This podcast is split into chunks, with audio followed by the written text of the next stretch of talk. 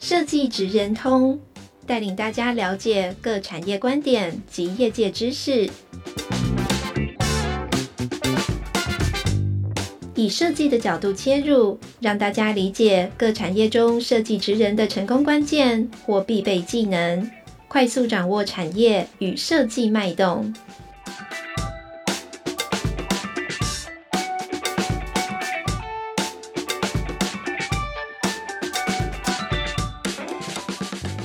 位听众，大家好，欢迎来到设计职人通 Podcast 频道。我是台湾设计研究院的小迪。今天我们邀请到博汉设计工作室的王用斌，呃，设计师来跟我们谈一谈《魔鬼藏在细节里》，从设计的教学到商业的设计。那我们现在先请用斌来跟各位听众打声招呼。嗨，大家好，我是用斌。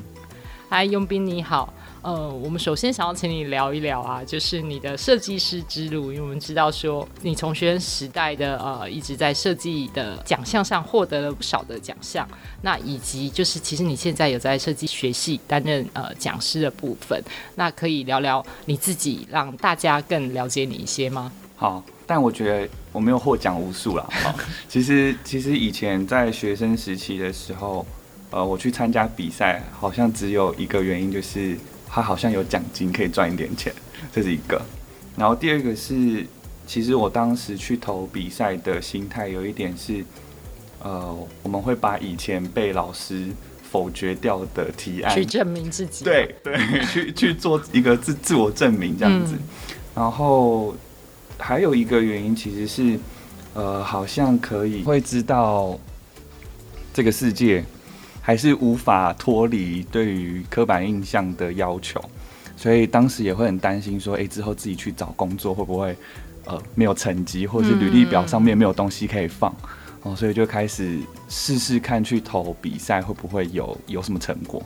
但其实比赛的结果对我来说好像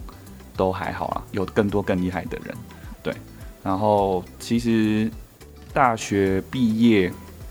前。就是在做毕业制作，设计系好像都会做毕业制作。嗯、那个时候就有一点点彷徨，不知道自己毕业之后要干嘛。哦，然后刚好看到朋友或者是学长姐他们的选择是考研究所，然后那个时候想说，不然我也来考一下研究所好了。其实它是一个躲避的心态，就是觉得。我自己好像还没准备好，可是现在回顾起来也蛮好笑，也不知道自己到底要准备什么，可能就只是一个逃避，不想要直接去面对职场这样子，然后我就花了一点点时间准备研究所这样，然后很幸运的我就有考上，然后考上之后我就我就在研究所读了两年，我读了两年，然后准时毕业，也很感谢一切，就是这么准时。然后我自己在研究所的时候修了一堂我指导教授的课，然后我就发现，哎，天哪，那个那一个学期好像就半年吧，我学到的东西好像是我大学四年一直在期待要学到的。那主要老师在那一堂课教的内容是所谓的专案管理，然后他真的就直接把我们丢到市场上面，然后叫我们自己去实际接案。然后在接案的过程中，跟客户的应对进退啊，然后提案啊，甚至那个时候很幸运是指导教授一起带着我们做一个实际的案子，所以从一个案子的开始到结尾，然后到所有的提案现场，我都很有幸的可以参与整个过程，所以我就才发现哇，我一直以来期待四年要遇到的事情，竟然半个学期都被我遇到了，然后刚刚好毕业之后。我其实就有点想要尝试来自己接案，因为当时我自己写的论文题目也是个人接案设计师，所以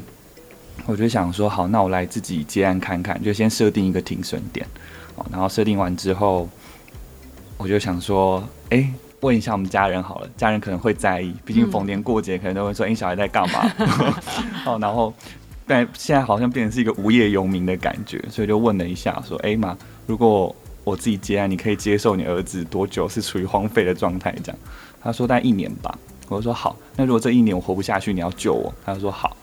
然后拿到这个保证之后，其实很刚好的一个机会，就是我的大学，铭传大学。嗯，当时秘书就有问我说：“诶，你要不要回来学校兼课？”那我就想想，哇，一个硕士毕业就可以回去兼课，我何德何能？好像就是如果有东西可以给他们嘛，哦，甚至我那个时候还没有任何太多的业界经验，然后我就要回去教，到底要教什么？后来我就仔细回想，就是那半个学期，嗯，我就试着把那半个学期跟我所写论文的东西，跟我觉得我应该在大学学到的内容带回去给学弟妹，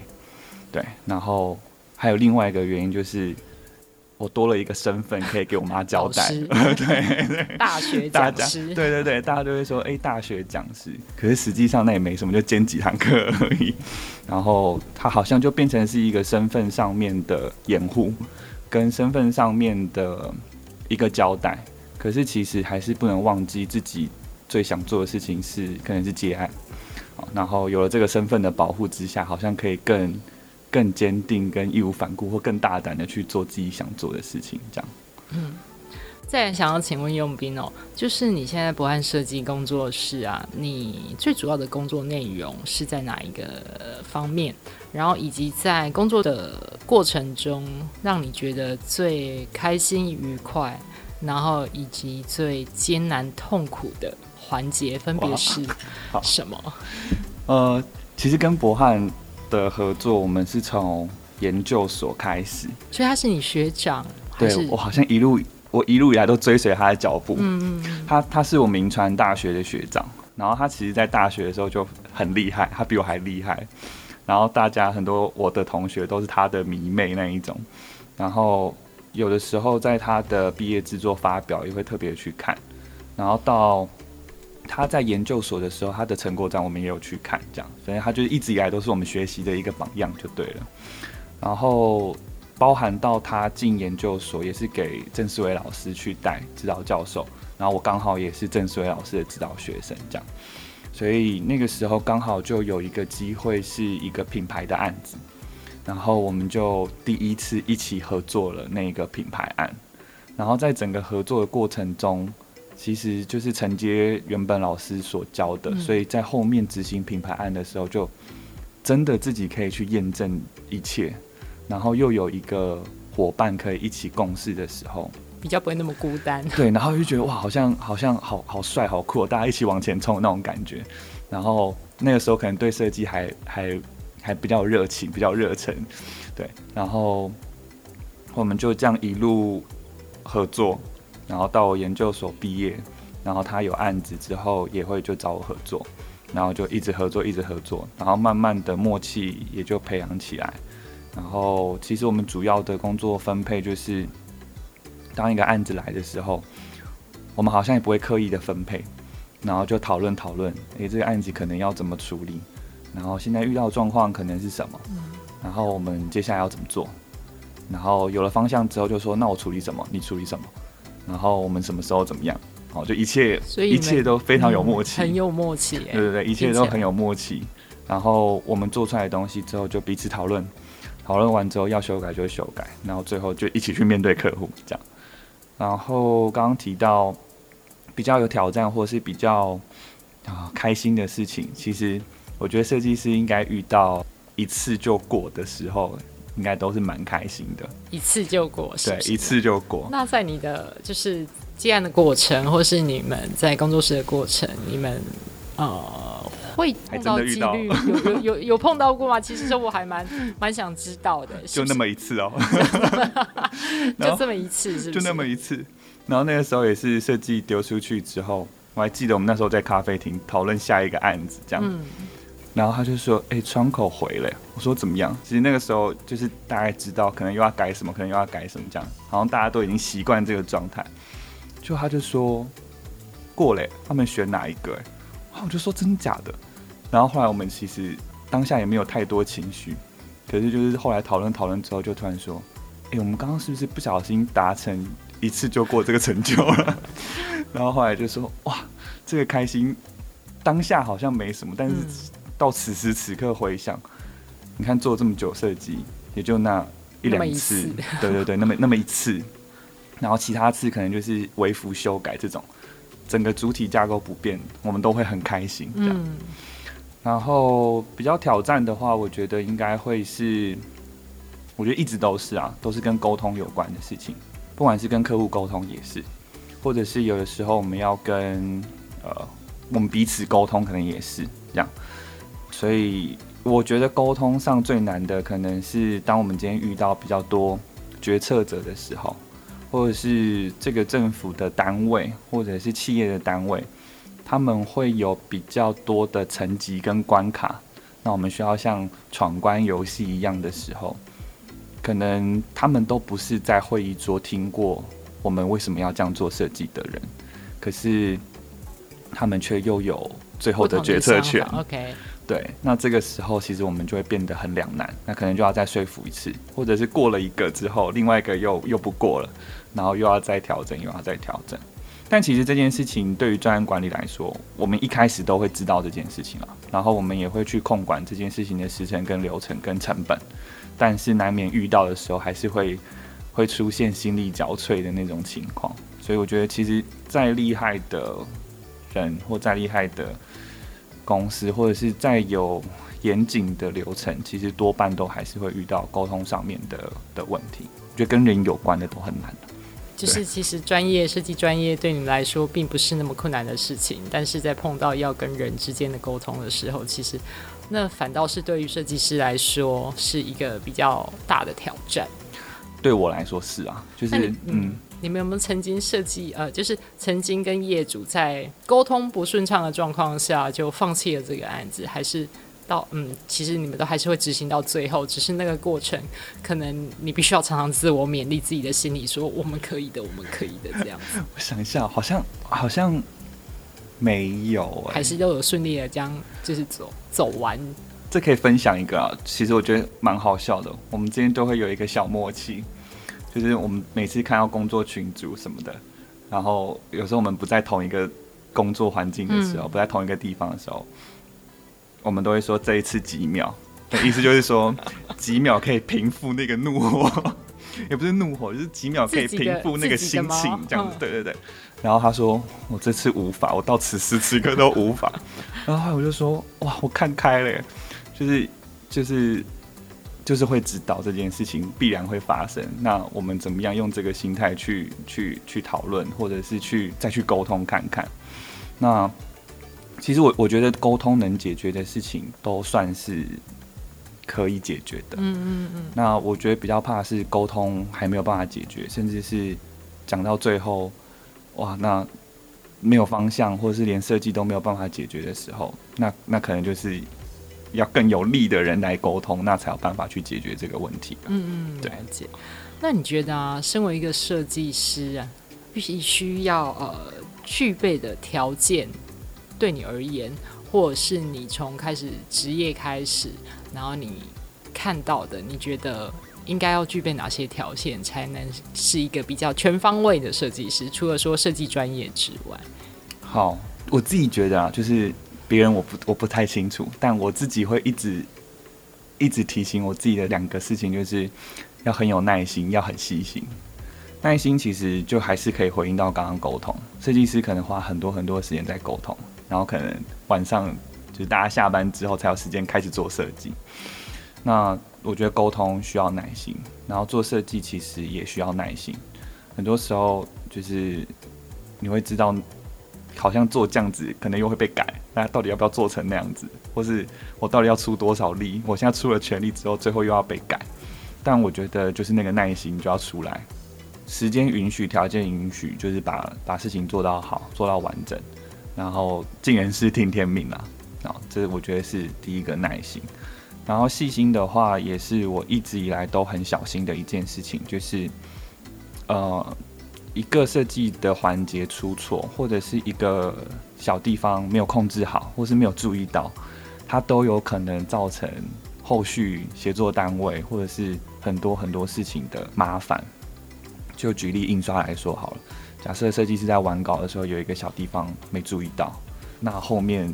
可能规格开错了，然后也执行下去了，嗯、那最后验收也会有问题。那个时候就不是钱能解决的问题，那会是时间。很多商案我觉得是时间上面的困难，这样。然后或者是呃，有时候规格，哦，假设跟其他协作单位我们规格没有检查清楚，结果图已经送出去了，那最后又要再改，哦，那来来回回，就是时间是非常宝贵的，哦，所以我我自己会觉得细心的话可以解决很多事情，但难免都还是会遇到出 trouble 的时候啊，所以危机处理也很重要，就是适性的去调整，然后去看当下有什么样的解决方法，然后是可以把伤害降到最低，这样。那像你平常在执行一个案子啊，就是从一开始可能接到案子，然后一直到结束，你觉得这整个中间的过程里面啊，哪一个阶段是你们最花时间在发想的，或者是在执行的？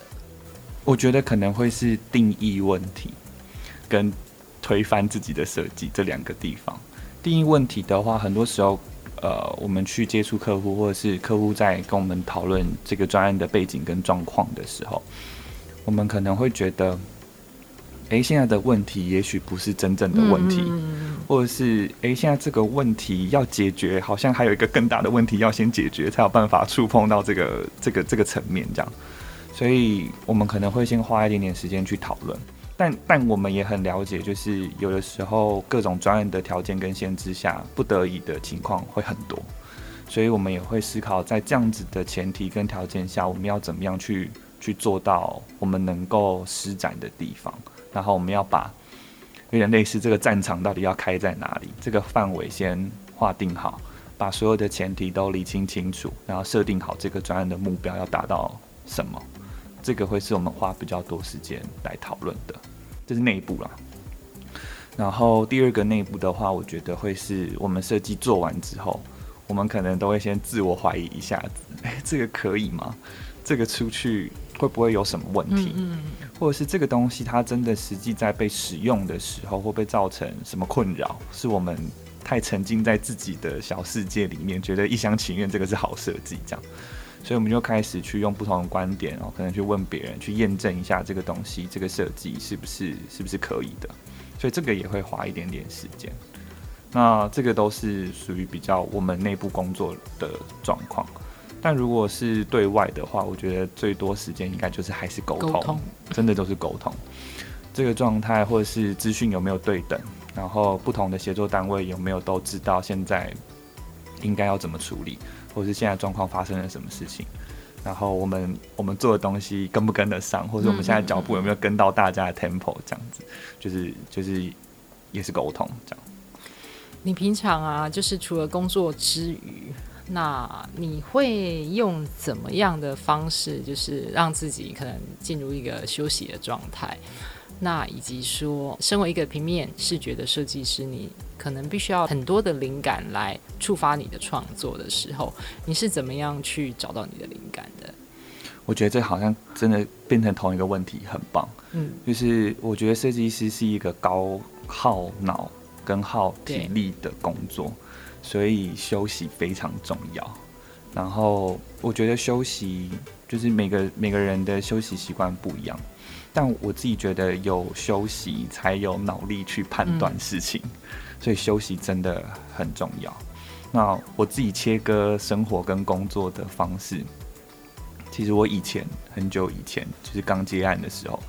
我的工作桌就在我的床旁边，所以那个定力极差无比，工作累了就立刻滚到床上去休息。这样，后来我就做了一件事情，把工作场域跟休息场域分开。那分开之后，我好像到了另外一个空间，我就要准备好工作模式。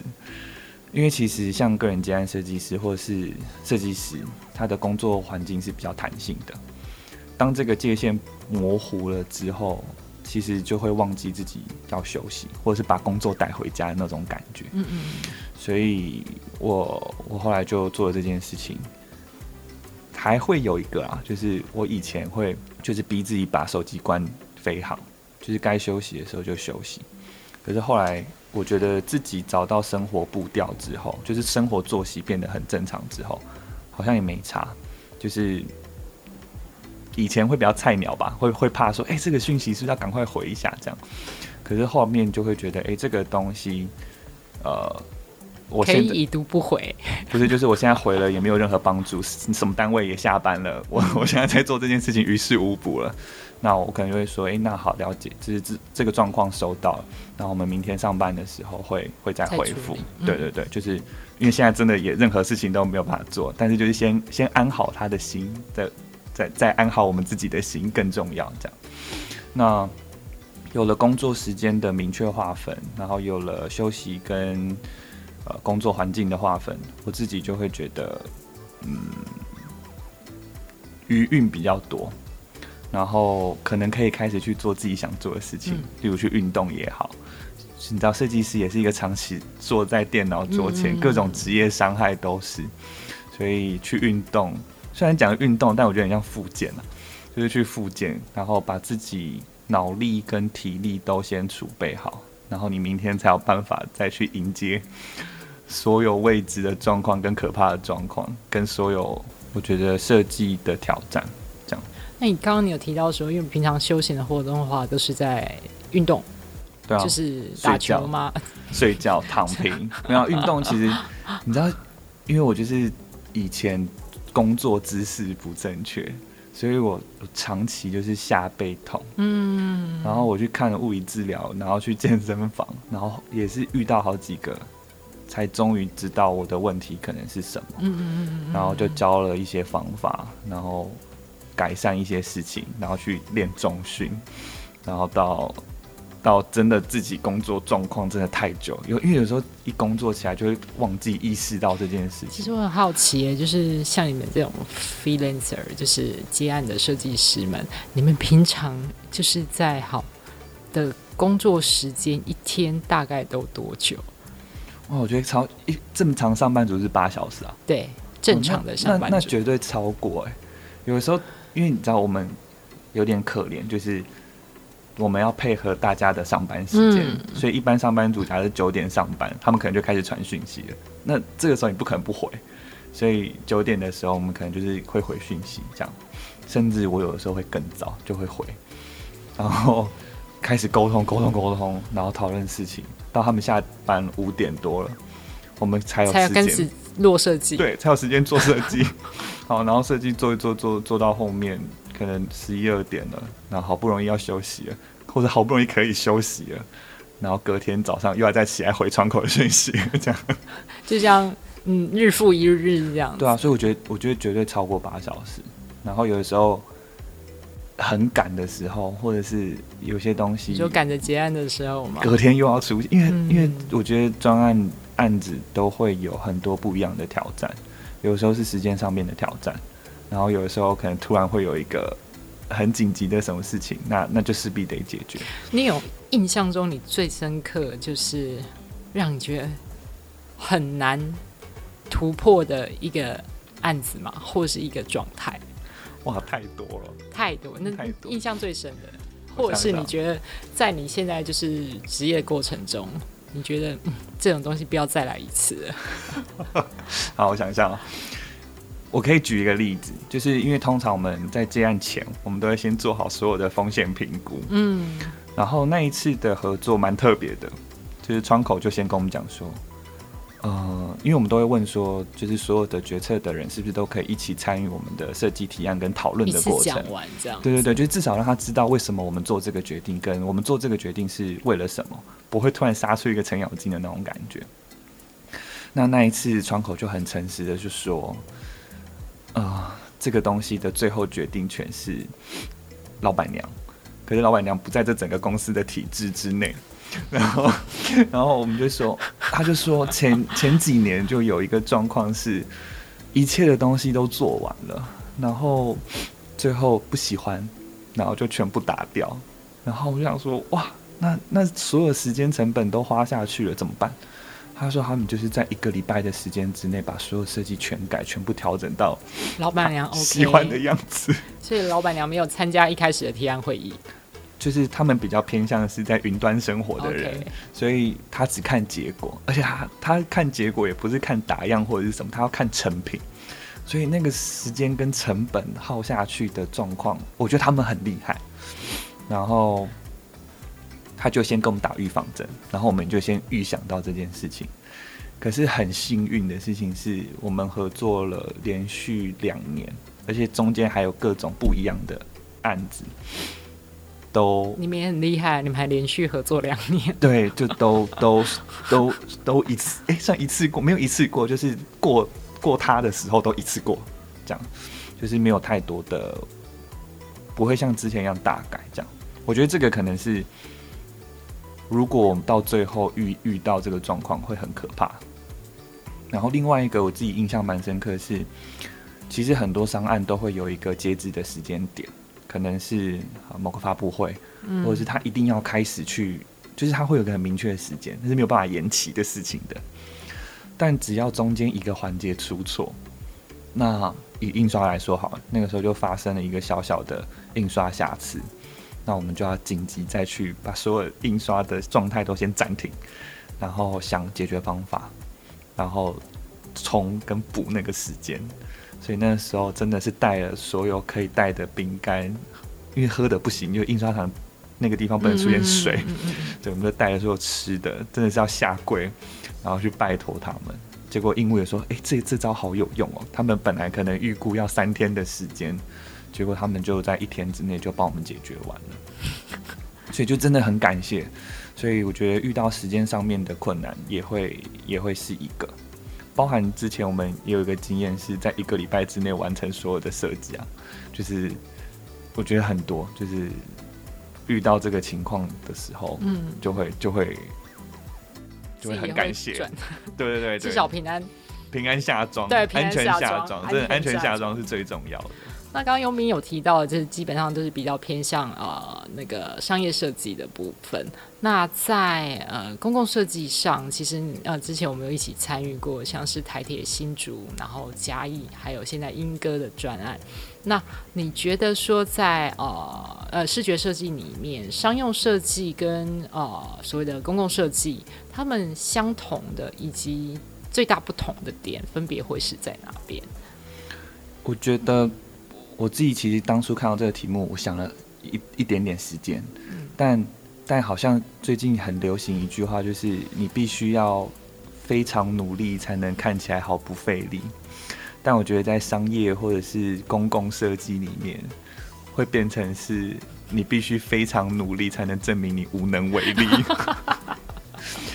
就是啊，我们在做设计的时候，就是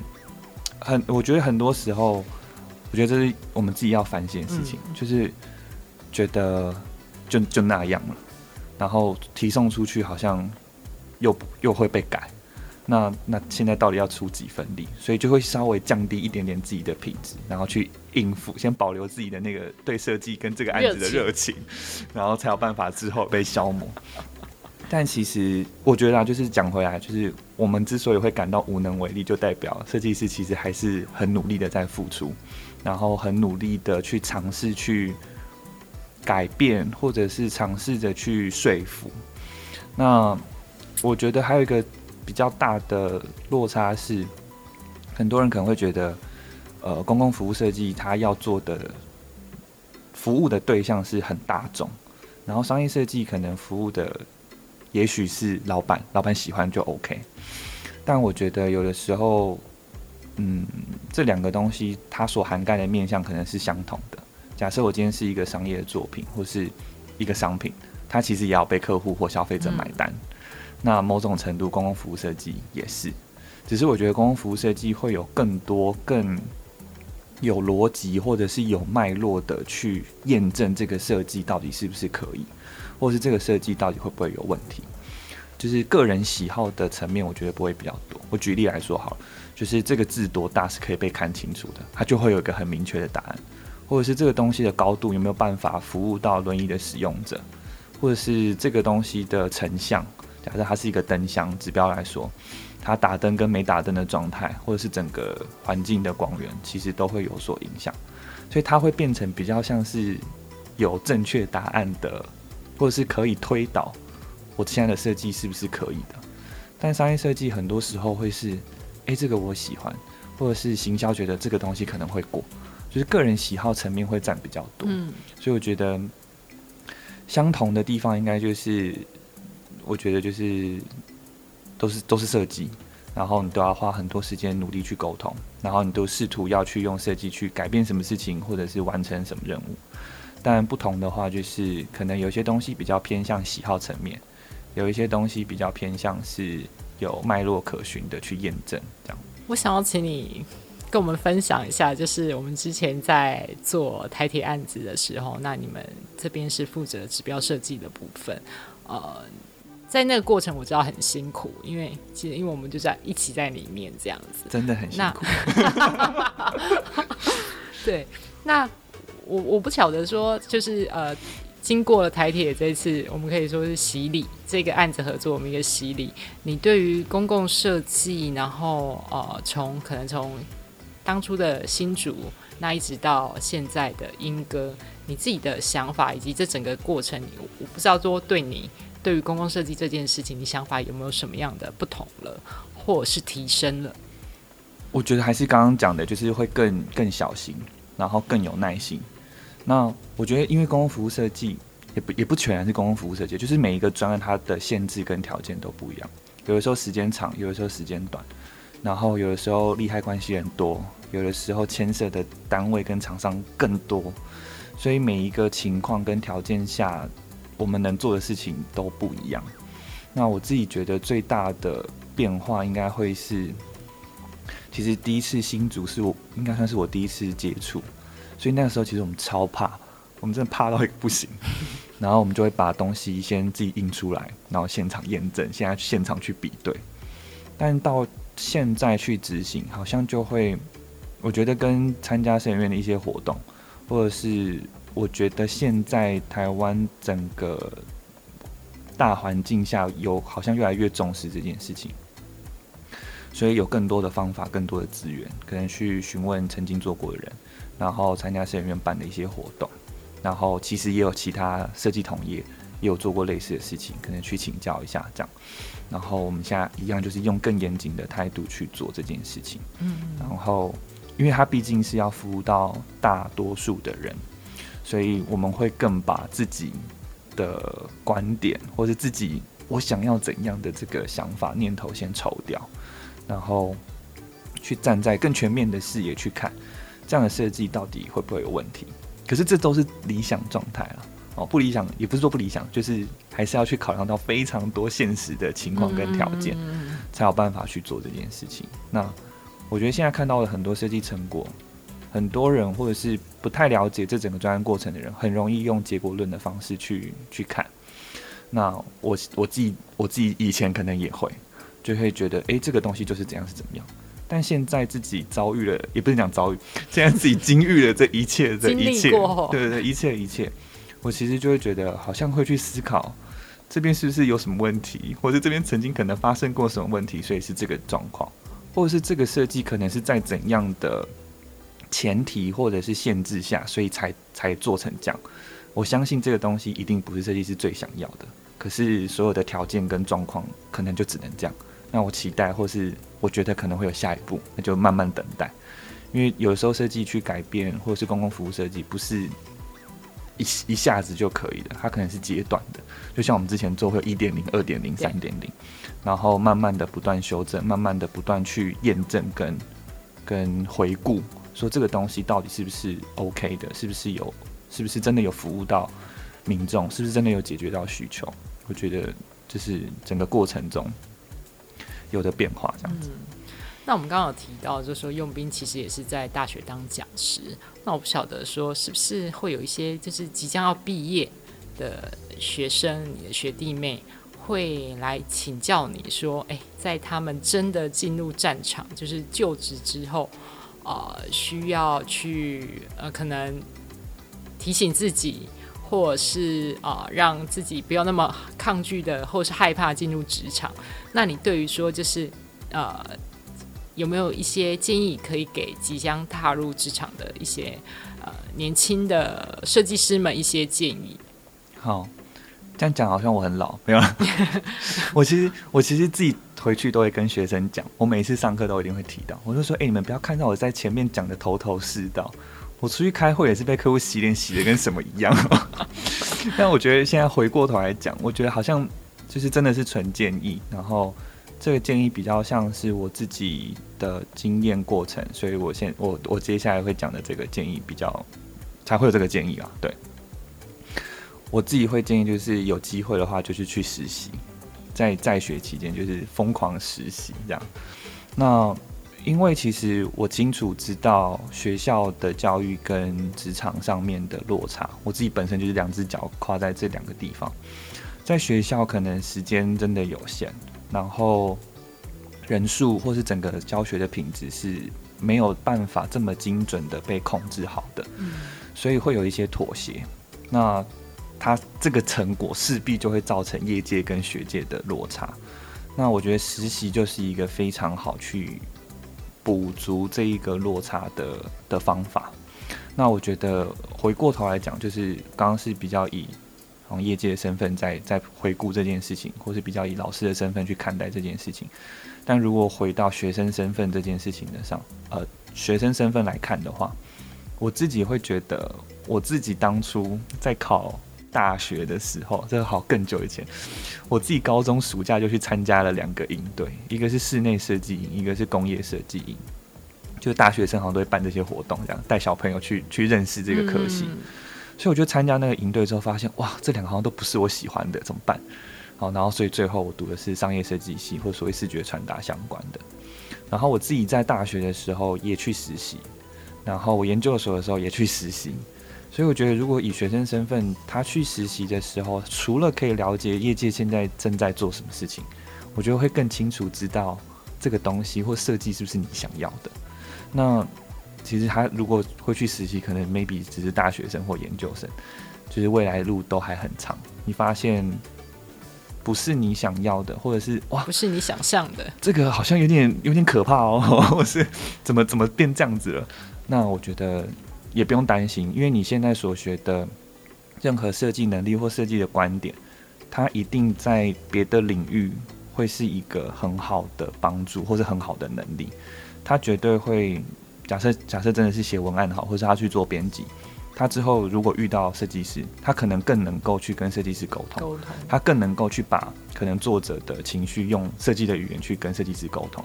所以也也不用担心啊，就是就是去就是去玩吧，去闯闯看，去去尝试，嗯，就是去试了才知道，一直想我觉得都没有用，都没有用，自己想没有用，对，自己想没有用，踏进职场看一看自己到底适合什么，就去吧，对，受伤就受伤吧。到现在我们大家都还在受伤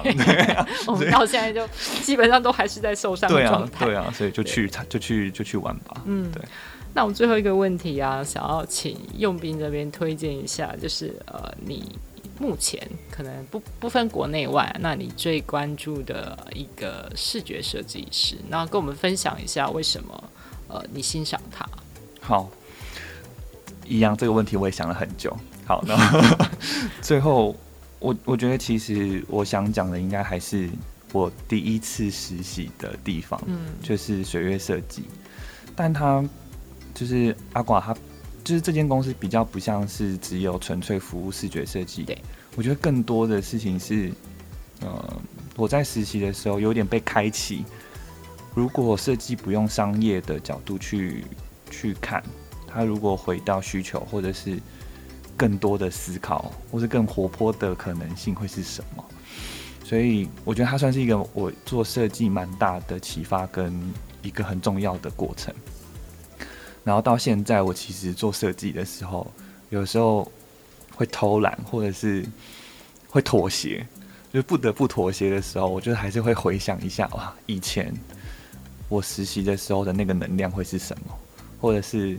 有的时候看到他们试出新的专案，我就会想要去了解，诶、欸，他们是用了什么样的方法，嗯、然后用怎么样的沟通，怎么样跟民众，怎么样跟大众去互动，然后去讨论到一个共识，然后所汇集出来的设计成果，我觉得这是蛮蛮厉害的。对，我觉得如果要推荐，应该会是这个，嗯、对。好，那我们今天非常谢谢呃用兵来到我们的节目，那设计职人通我们就下次见，谢谢大家，拜拜，拜拜。